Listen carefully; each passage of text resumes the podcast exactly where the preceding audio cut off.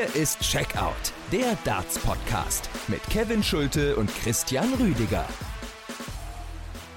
Ein langer Tag, ein teils zäher Tag auf die Doppelfelder. Am Ende geht dieser zweite Turniertag bei der Darts-Weltmeisterschaft 2024 zu Ende mit einem glatten Erfolg von Gary Anderson über Simon Whitlock.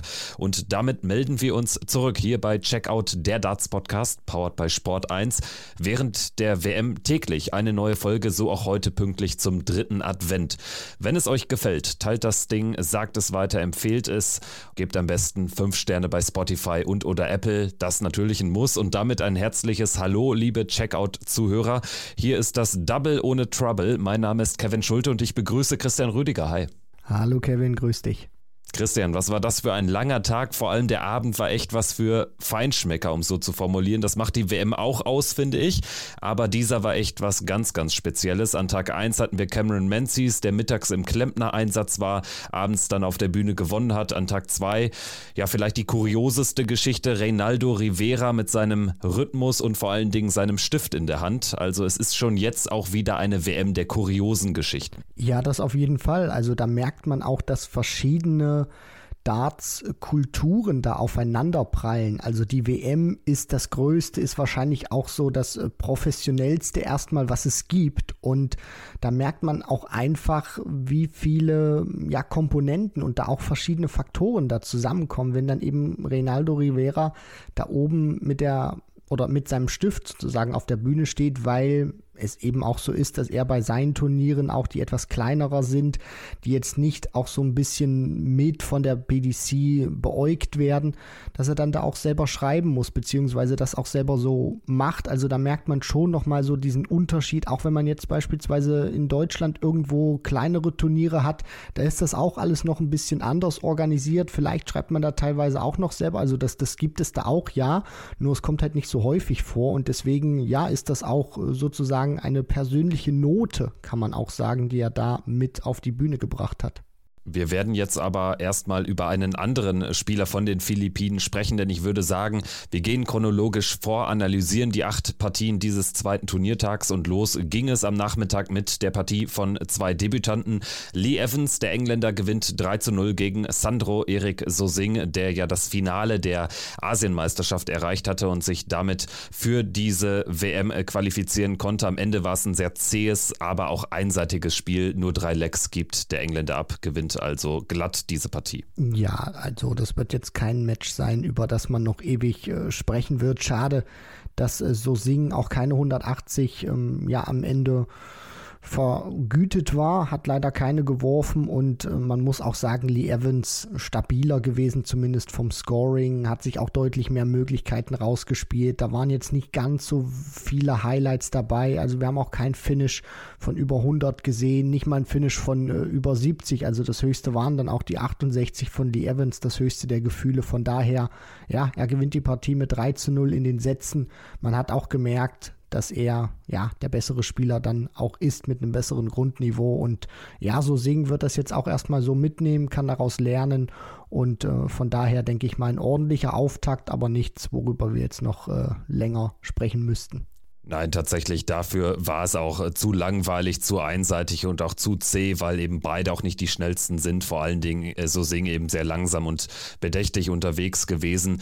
Lee Evans gibt mir persönlich auch wenig bis nichts, muss ich sagen. Eher ein farbloserer Spieler, aber er wird sich freuen über den Zweitrundeneinzug bei seiner ersten WM. So Sing, da muss ich noch Props geben für das Trikot. Fand ich schön. Also jetzt nicht vogelwild bedruckt irgendwie mit, mit Flammen etc. pp, sondern einfach einfach straight ein bisschen ähm, ja, so, so ein philippinisches Farbenspiel reingebracht. Das wollte ich noch erwähnen. Aber ich denke, wir können dann direkt weitermachen mit der zweiten Partie. Connor Scott gewinnt 3 zu 0 gegen den Polen Christoph Kitschuk. Ja, also das war eine Partie, wo Connor Scott mich überrascht hat. Also der Sniper hat da wirklich mal gezeigt, dass er auch ein richtiger Scharfschütze sein kann. Das war eine tolle Partie. Viele 180er auch für seine Verhältnisse geworfen. Über ein Best of Three Match darf man auch nicht, äh, Best of Three Match sage ich jetzt schon. Er hat ja im Prinzip drei, dazu nur in den Sätzen gewonnen. Also war es sozusagen First to Three in dem Sinne dann auch. Und äh, da 580er zu werfen, auch wirklich eine sehr stabile Doppelquote zu haben. Also da hat er wirklich ganz ganz, ganz wenig Fehler gemacht. Das kannte man so in dieser Konsequenz von ihm nicht, gerade im TV. Von daher muss man sagen, er hat wirklich, glaube ich, nicht nur mich überrascht, sondern viele andere auch. Das war ein richtig guter Auftritt. Wenn er sowas nochmal wiederholen kann, würde ich mich für ihn persönlich auch freuen. Da ist er dann auch ein gefährlicher Spieler für ja seinen äh, gesetzten Gegner jetzt. Von daher, das war wirklich ja ein richtig, richtig guter Auftritt von ihm, muss man ganz klar so sagen. Dementsprechend die Partie zwar auch genauso einseitig 9 zu 3 in den Lex wie in äh, Partie Nummer 1 an diesem Nachmittag, aber eben das Niveau deutlich höher und Connor Scott hat es äh, wirklich nach oben gezogen, vor allen Dingen durch seine starke Doppelquote. Am Ende stehen da über 60 Prozent, 9 von 14 bei seinem ersten Spiel auf dieser Bühne im Alley Pelli, richtig, richtig stark gespielt und direkt auch im zweiten Leck äh, eine Duftmarke gesetzt mit dem 138er Check. Also sowas sieht man natürlich in Erstrundenpartien auch sehr selten. Insgesamt dann 100% auf die Doppel im ersten Satz. Der zweite Satz hätte dann nochmal Kitschuk die Möglichkeit gegeben, vielleicht das Spiel auch ausgeglichener zu gestalten. Da war er nah dran, hat äh, dann aber am Ende auch unter dem hervorragenden äh, Checkout von Connor Scott wieder gelitten. Also da war es zwar so ein Hin und Her, aber im Decider ist Connor, Connor Scott wieder der bessere Mann und hinten raus äh, lässt er dann nichts mehr anbrennen und darf sich freuen auf ein Spiel gegen Gervin Price am morgigen Montagabend. Ja, also wie gesagt, wenn er nochmal diese Leistung abrufen kann, klar, das sind jetzt nochmal andere Voraussetzungen. Da spielst du jetzt auch oben gegen Gervin Price. Der hat nochmal eine ganz andere Aura, eine ganz andere Ausstrahlung und vor allem dieser bloße Name, der reicht schon, dass da vielleicht auch im Köpfchen was passiert. Ich hoffe es nicht.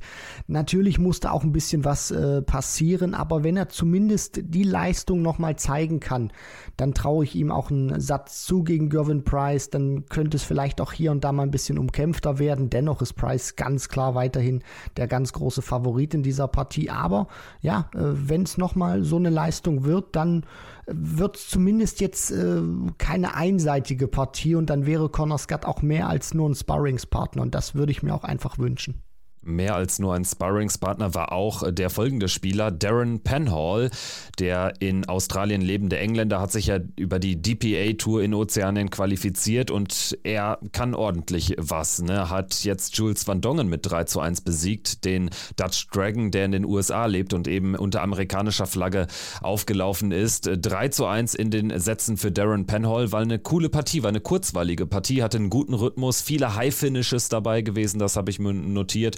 Wirklich ein toller Auftritt von beiden Spielern, vielleicht mit Abstrichen bei Van Dongen, weil er die Partie als Pro-Tour-Spieler eigentlich nicht verlieren darf. Er ist jetzt auch der erste und bisher einzige Spieler ähm, aus der Pro-Tour, der eben gegen einen internationalen Qualifikanten ausgeschieden ist. Ja, also wie du auch schon äh, erwähnt hast, das Match hatte wirklich das ein oder andere Highlight auch drin, nicht nur wegen den High Finishes und was mir bei Darren Penhall auch gut gefallen hat, wenn man jetzt mal diese gesamten vier Sätze nimmt, war er doch relativ stabil auch gewesen. Also in der Quote jeder Zweite auf die Doppel haben gesessen und ähm, er hat danach auch noch im Interview gesagt, dass er da oben auch schon, gerade wo es dann aufs Ende zuging, doch schon sich sehr nervös gefühlt hat und der Arm auch sehr zittrig wurde. Und das Händchen letztendlich hat das über die Ziellinie gebracht. Und für ihn ist das ein Riesenerfolg, jetzt in Runde 2 zu stehen, auch einen Pro-Tour-Qualifikanten rausgenommen zu haben.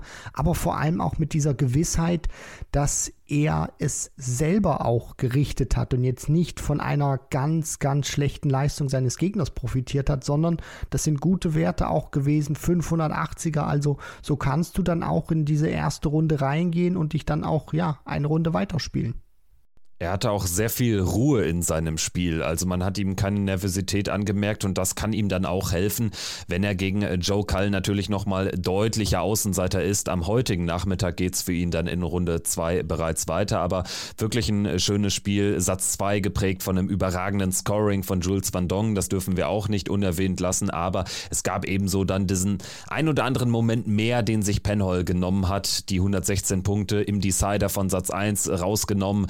Dann auch in äh, seinem Anwurfleck äh, von Satz 4, Darren Penhall, ähm, in seinem Anwurfleck zum Sieg letztendlich 280er gespielten 12 Data äh, zum Matchgewinn am Ende. Also wirklich ein starker Auftritt vom Australier. Jules Van Dongen hat mit der Niederlage die Tourkarte endgültig verloren. Ich bin gespannt, ob wir ihn jetzt dann bald trotzdem wiedersehen werden, ob er die Q-School dann erfolgreich gestalten kann. Also ich denke, der, die Tendenz ging ja zuletzt eher nach oben. Ja, das auf jeden Fall. Und da hat er auch gezeigt, dass er ein guter Spieler sein kann, teilweise sogar ein richtig guter Spieler.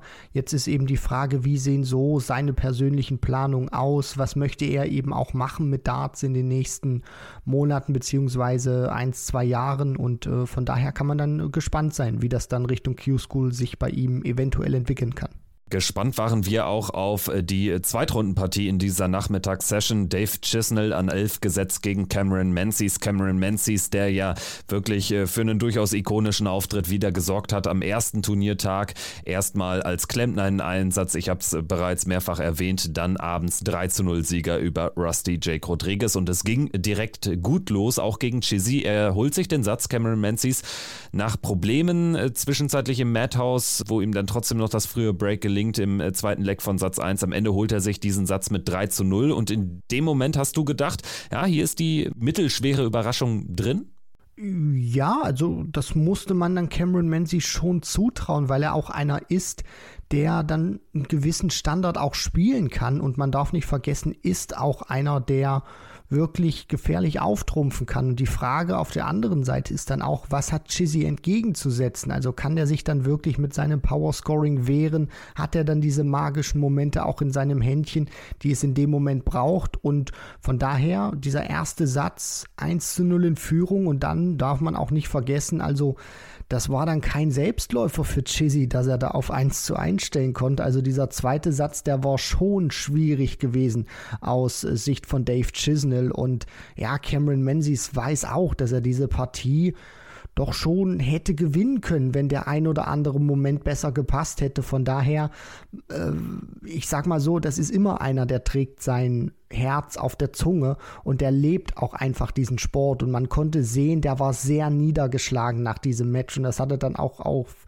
Social Media nochmal äh, kundgetan und gepostet und das machst du ja nicht einfach nur, wenn du irgendwie gegen Chizzy spielst und dann ja auch merkst, der hat mich irgendwie rasiert, sondern Cameron Menzies wusste auch, so wie das Match verlaufen ist, der hat eine richtig gute Möglichkeit ausgelassen, in die dritte Runde einzuziehen und deswegen war der dann auch so niedergeschlagen. Und definitiv zu Recht, denn also da war wirklich ein kleiner Run hier in die dritte WM-Runde im Bereich des Möglichen, obwohl Chizzy natürlich nach diesem völlig vermaledeiten ersten Satz nach der Pause dann auch gut rein oder rauskommt wieder und äh, dann eigentlich klar besser spielt, die Doppel aber nicht trifft, sodass auch der zweite Satz oder sodass der zweite Satz in den Decider geht. Dort dann wirklich beide im Scoring nicht gut eingestellt. Am Ende Chizzy da der etwas glückliche Sieger zum Satzausgleich. Danach geht's gut weiter. Er er holt sich den dritten Satz zu null und Satz 4 ist dann ein Satz, den Cameron Menzies sich schnappen muss. Also er verpasst im vierten Leck fünf Darts, meine ich, äh, waren es auf das Doppel zum 2 zu 2 und dann hätte ich gerne nochmal einen Entscheidungssatz gesehen. Also weil in der Phase habe ich Chizzy eher wieder so schwach wie am Anfang des Matches gesehen. Richtig, du erwähnst diesen Knackpunkt im Match, der dann zugunsten sich von Dave Chisnell ausgeschlagen hat. Das ist brutal, was Cameron Menzies dann da ausgelassen hat. Das darfst du in dem Moment auch nicht auslassen, weil du dann auch sicherlich sehen willst, wie dein Gegner reagiert. Also mach das, nutz einen dieser fünf Darts und dann mal gucken, wie Chizzy dann auch reinkommt ins nächste Leck, wie er dann auch wirklich äh, nochmal produzieren kann, weil du weißt, du hast ihn jetzt nochmal ein bisschen an die, Nand, äh, an die Wand genagelt. Also das hätte ich mir gerne angeguckt, auch wie Chizzy da wirklich unter diesem diesem Druck reagiert hätte.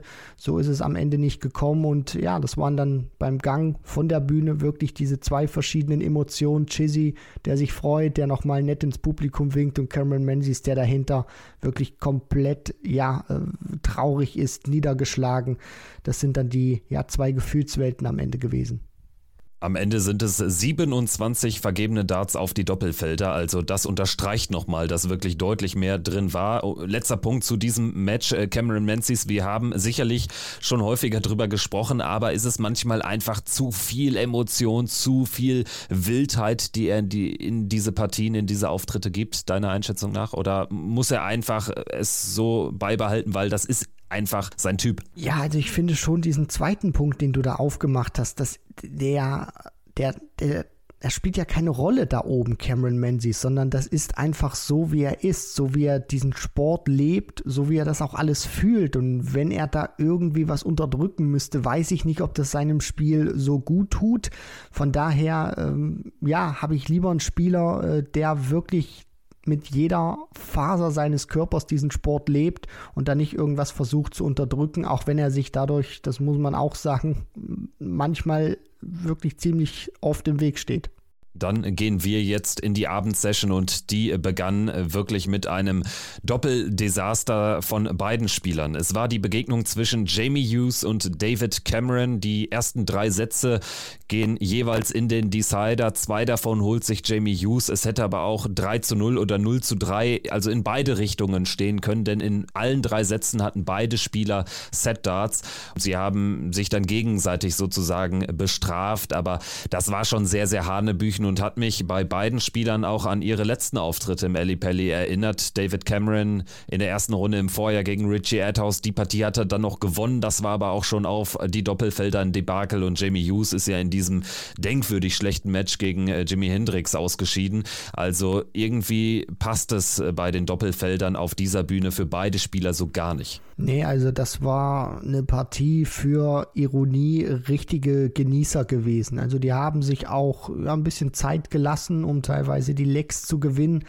Und ja, es, es ist schon wirklich, äh, ich möchte es mal so formulieren, schade, dass es genauso eingetreten ist, wie wir das auch in der Vorschau analysiert haben, als wir über David Cameron gesprochen haben oder allgemein auch über diese Partie, dass es wirklich viele Fehldarts auf die Doppel geben kann. Das ist tatsächlich eingetroffen und gerade auch in Satz 1 David Cameron meine Güte, was der da alles ausgelassen hat, den muss er aus meiner Sicht gewinnen. Dann, ja, stabilisiert er sich, holt sich diesen zweiten und dann normalerweise, wenn da alles so mit, sagen wir mal, rechten Dingen zugeht, wenn er da jetzt nicht so eine Vollkatastrophe produziert wie im ersten Satz, dann führt er mit 2 zu 0 in den Sätzen und dann möchte ich Jamie Hughes auch erstmal sehen, wie er mit dieser Form da wieder das nochmal irgendwie versucht umzubiegen. Ja, und als Cameron oder als ich zumindest dachte, er hat diese Stabilität wieder gefunden nach dem 1 zu 1 in den Sätzen, dann ist die wieder gegen Ende des dritten Satzes eingebrochen, dann hat Jamie Hughes davon wieder profitiert, aber das war wirklich teilweise mit Hängen und Würgen und am Ende hat sich derjenige durchgesetzt mit Jamie Hughes, der ein paar weniger Fehler gemacht hat. Am Ende kommen beide zusammengerechnet auf 50 verpasste Darts auf die Doppelfelder. Sie spielen beide in 81er Schnitt. Das ist dann natürlich auch Wirklichkeit PDC-Weltmeisterschaftsniveau. Jamie Hughes wird es am Ende relativ egal sein, denn er kommt hier durch, aber da war schon sehr viel Glück dabei. Also von diesen 50 verpassten Darts auf die Doppelfelder in Summe, also von beiden Spielern, gehen alleine in den Sätzen 1 und 3 im Decider jeweils 5 auf das Konto von David Cameron. Also die beiden Sätze, die die sich Hughes holt, damit 3 zu 2, die holt er sich, nachdem Cameron jeweils fünf Darts zum Satzgewinn verpasst. Und das sind schon krasse Statistiken. Da kannst du dann halt auch wirklich kein Spiel gewinnen bei dieser Weltmeisterschaft. Nein, absolut nicht. Das wird richtig, richtig schwer bis sogar unmöglich. Und ich finde das auch immer so schade, weil ich habe ja das ein oder andere Mal in der Vorschau so ein bisschen, kann man sagen, in Anführungszeichen geschwärmt von David Cameron. Ich finde, das ist ein wirklich guter Spieler aus dem nordamerikanischen Raum und der macht sich das oftmals durch seine miserable Doppelquote kaputt und das war in dem Fall ja auch wieder gegeben.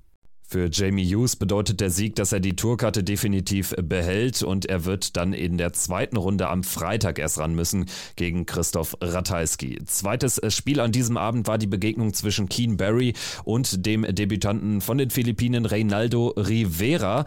Am Ende gewinnt Keen Barry mit 3 zu 1, aber auch das ein Hängen und Würgen, nichts für Feinschmecker, aber ja, auf eine gewisse Art und Weise hatte diese Partie ja das Potenzial zum Klassiker der etwas anderen Art, würde ich sagen. Ja, also ich habe mich schon unterhalten gefühlt, auch wenn das Niveau überschaubar war, obwohl ich ehrlich sagen muss, vom, vom Scoring her fand ich das, fand ich das wirklich okay. Also das war ein passables Niveau gewesen. Wenn man da ein bisschen stabiler gewesen wäre, sowohl auf Seiten von Keen Barry als auch bei Rinaldo Rivera, dann ja, hätten die beiden auch gut mit einem, ja, vielleicht 90er Average auch ins Ziel laufen können. Also da haben sie sich so ein bisschen was kaputt gemacht. Klar hat auch der Rhythmus von Rivera eine große Rolle dann gespielt. Keen Barry, wissen wir, der spielt gerne schnell. Der hat auch ähm, wenig Probleme gehabt, ähm, schnell ans Board zu gehen, zu werfen. Aber Rivera hat das Ganze so ein bisschen auch verschleppt her vom Tempo. Deswegen hat das nicht ganz so den Drive gehabt. Aber ansonsten muss ich sagen, hat sich äh, der Mann von den Philippinen wirklich gut verkauft. Und äh, ja, Keen Barry kam schwierig rein, hat das dann gegen Ende des ersten Satzes schon mal gut gelöst. Dann dachte ich, ja, der hat jetzt ein bisschen Schwung gefunden, hat ihn dann wieder verloren, aber sich hinten raus nochmal gut aus der Affäre gezogen. Von daher 3 zu 1 finde ich, kann man sagen, standesgemäß, auch wenn es Rivera hätte, ein bisschen enger gestalten können. Definitiv, wenn er da ein bisschen mehr auch Endkonsequenz beim Wurf auf die Doppel gehabt hätte. Ich fand das Spiel in Summe auch irgendwie ganz lustig, weil Keen Barry da mit seinem Wahnsinnstempo regelrecht ausgebremst wird. Nicht auf unfaire Art und Weise, ne? Also die beiden haben ja fair gespielt, aber es sind wirklich Welten aufeinander geprallt in Sachen Rhythmus. Rivera normalerweise Busfahrer auf den Philippinen, das ist sein Hauptjob. Er hält seinen Stift andauernd in der Hand, ihm geht aber letztendlich zu häufig der Stift auf die Doppel, also die 24 Prozent. Die werden dann sogar krass beschönigt durch den dritten Satz, den er ja mit 3 zu 0 zieht und dort äh, drei von vier äh, versuchen auf die Doppel tatsächlich ihr richtiges Feld finden. Also dementsprechend Rivera, ich würde in der Analyse im Fazit sagen, er hat halt seine starken Doppelmomente dann gehabt, wo er den Satz ohnehin scoring-technisch so dominiert hat, dass er sich da auch ein paar mehr Fehler hätte erlauben können. Und dementsprechend ist es am Ende ein klarer Sieg des Timings für Keen Barry. Ja, würde ich äh, auch so unterschreiben. Und äh, es ist, weil du das auch gesagt hast, nochmal mit, mit diesem Wurfrhythmus und dem Tempo. Allgemein muss ich sagen, finde ich das sehr beeindruckend und das meine ich nicht negativ, sondern wirklich positiv, wie auch die Spieler aus dem asiatischen Raum, also dann auch, wenn wir, wenn wir nicht nur die Männer von den Philippinen nehmen, sondern auch aus Japan oder China, die sind nicht diese ganz krassen äh, Schnellspieler, wie man das auch kennt, teilweise aus den Niederlanden oder äh, aus äh, dem Vereinigten König, Königreich die haben ihren Rhythmus, die haben sozusagen ihre Abläufe und die verändern sie auch nicht. Und egal wer da oben auf der Bühne steht, die spielen einfach ihr Ding. Die lassen sich nicht beeindrucken. Egal ob da Christoph Kitschuk, Connor Scott äh, steht oder beispielsweise dann auch äh, Michael van Gerven oder Gervin Price. Und das muss ich ganz ehrlich sagen, finde ich wirklich beeindruckend. Und da kann sich ja der ein oder andere Jugendspieler auch mal was abgucken, weil das ist auch schon eine mentale Stärke, sich nicht dafür zu interessieren, gegen wen man da oben spielt, sondern einfach erstmal seinen Rhythmus zu spielen, mit dem man sich persönlich wohlfühlt. Ich muss auch sagen, also die positive Geschichte dieses Spiels schreibt eher der Verlierer. Reinaldo Rivera, völlig unbeschriebenes Blatt, kommt von den Philippinen hier rüber und spielt wirklich einen, einen echt guten Pfeil, wenn da jetzt nicht äh, das Double Trouble gewesen wäre. Aber Keen Barry, er gewinnt es zwar, dieses Spiel, was er gewinnen muss, aber er hat mich erneut und fast schon erwartbar enttäuscht. Also seine ganze Entwicklung ist eine einzige Enttäuschung, muss man so hart sagen, in Anbetracht seines Potenzials. Mich wundert fast, dass er im Live-Ranking die Nummer 38 der Welt ist, also von Keen Barry. Ja, da erwartet man schon gar nicht mehr so viel und das ist äh, schon eine Entwicklung, die hätte ich ähm, gerade so nach UK Open oder auch so vor, vor drei, vier Jahren noch nicht äh, kommen sehen. Also da konnte man deutlich mehr von ihm erwarten. Ich bin gespannt, ob er deutlich mehr zeigen wird. Am Dienstag wird er spielen gegen Michael van Gerven. Wir machen jetzt weiter mit Partie Nummer 3 an diesem äh, zweiten Turniertag oder an diesem diesem äh, zweiten Turnierabend äh, zwischen Scott Williams und einem von dir bereits angekündigten Japaner. Haruki Muramatsu 3 zu 1 gewinnt Williams. Wie hat dir das Spiel gefallen? Tatsächlich sehr gut. Also ich war auch äh, positiv überrascht von, Haruki, von Haruki Muramatsu, gerade auch so diese stabilen Aufnahmen mit einem Triple, die haben bei ihm wirklich gut funktioniert. Das hat mir auch besser gefallen als bei Scott Williams. Und allgemein fand ich ihn ich weiß nicht, ob das blöd klingt, weil er am Ende 1 zu 3 verliert, aber für mich war er schon der leicht bessere Spieler. Scott Williams hat eben einfach sehr stark gecheckt und das muss man auch so sagen, da war er der bessere Spieler, hat dadurch auch den Grundstein gelegt. Aber ansonsten fand ich das scoring-technisch eine gute Partie von Haruki Muramatsu. Und wenn er da auch ja, etwas besser gewesen wäre auf den äußeren Ring, dann, ja, weiß ich nicht, ob Scott Williams dann vom Ergebnis so souverän dann durchgekommen wäre. Also deine Aussage ist ja wirklich auch von der Statistik deutlich gedeckt und zwar Scott Williams mit einer tollen Doppelquote, identisch mit der von Connor Scott übrigens 9 von 14, 64 Prozent, Haruki Muramatsu mit 36 Prozent. An diesem Abend hätte er viele andere Partien gewonnen mit dieser Statistik. Ja, also definitiv und von daher muss ich schon sagen, hat mir sehr gut gefallen, muss ich ihn auch loben, weil dass er das Niveau jetzt spielt, hätte ich per se nicht unbedingt erwartet. Also das war ein richtig guter Auftritt von Haruki Muramatsu. Schade aus seiner Sicht, dass er sich da nicht belohnen konnte mit einem Sieg. Kurioser Verlauf in Satz Nummer 1, äh, denn dort gelingt es keinem der Spieler, seinen Anwurf zu halten. Der leidtragende Muramatsu, der drei Breaks kassiert, im äh, Decider zwei Darts auf Tops vergibt zum Satzgewinn. Scott Williams kann danach dann auch diesen Schwung mitnehmen nach der ersten Pause, gewinnt den zweiten Satz zu null, den dritten holt sich dann wiederum Muramatsu zu null und dann wird es im Decider spannend. Muramatsu stellt sich auf 64 Punkte Rest und Williams checkt dann die 127 auf Bull. Das war dann so ein richtig schöner Shaggy-Moment. Sowas äh, mag der Showman Scott Williams natürlich auch. Also es ist immer haarscharf an der Arroganz. Ne? Das kann man, denke ich, so interpretieren.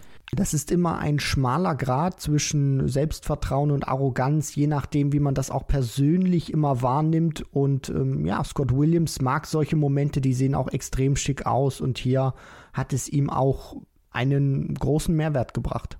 Am Donnerstag spielt er in der zweiten Runde gegen Danny Noppert. Wir sprechen jetzt über das letzte Spiel des Abends, das Hauptmatch zwischen Gary Anderson und Simon Whitlock.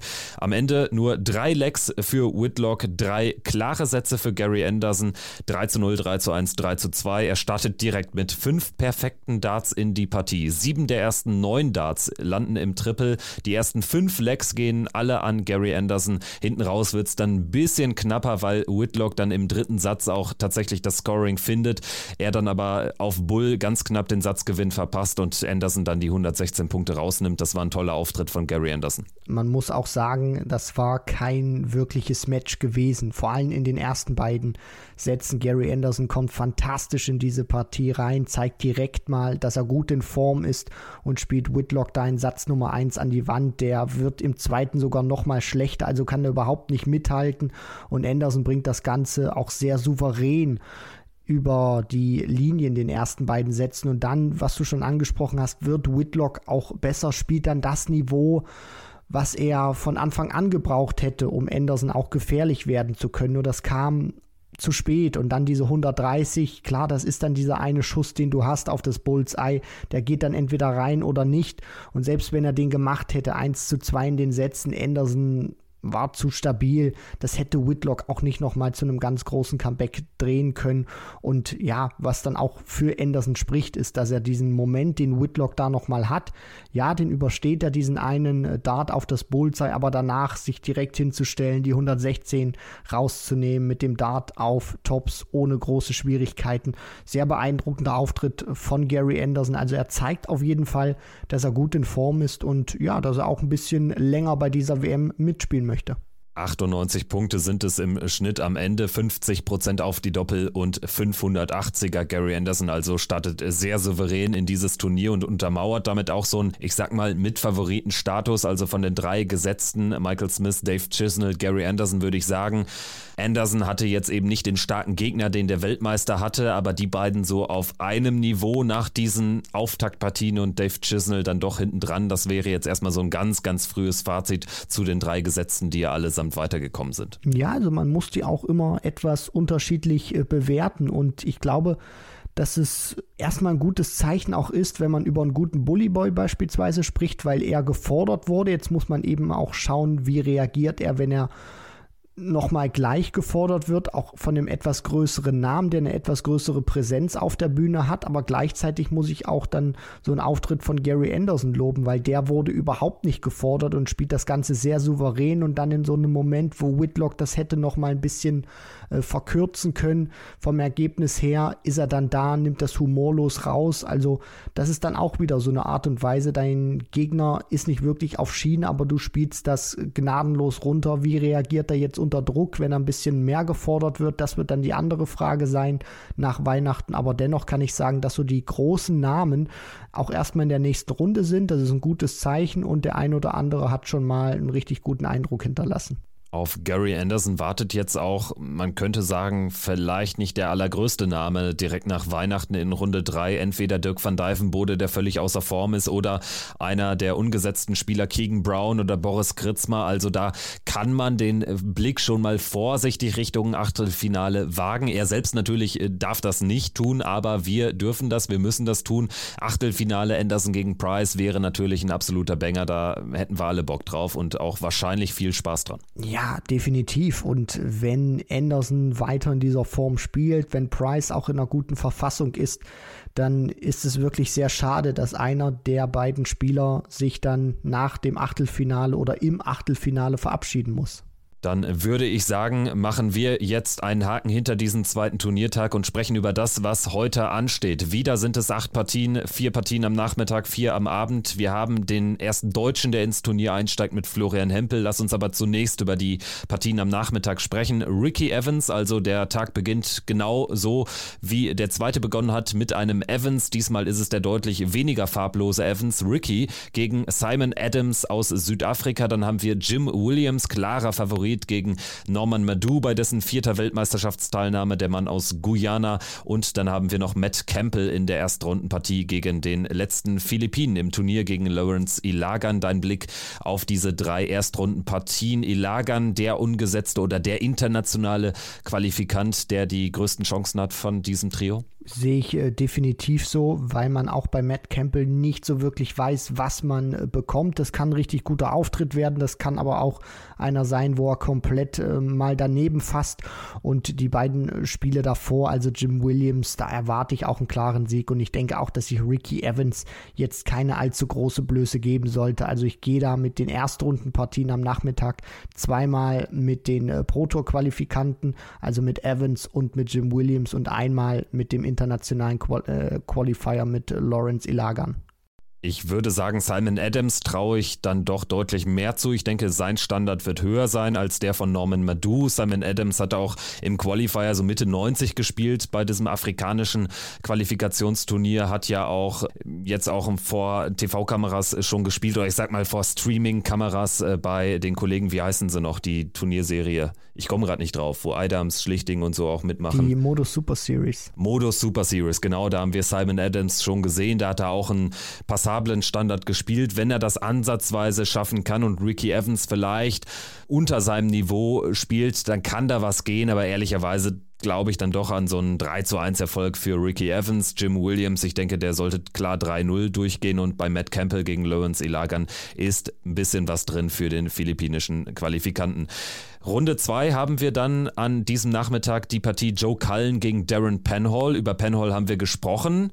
Wie viel muss er draufpacken im Vergleich zu Van Dongen oder kann das mit dem richtigen Timing sogar auch für Joe Cullen reichen?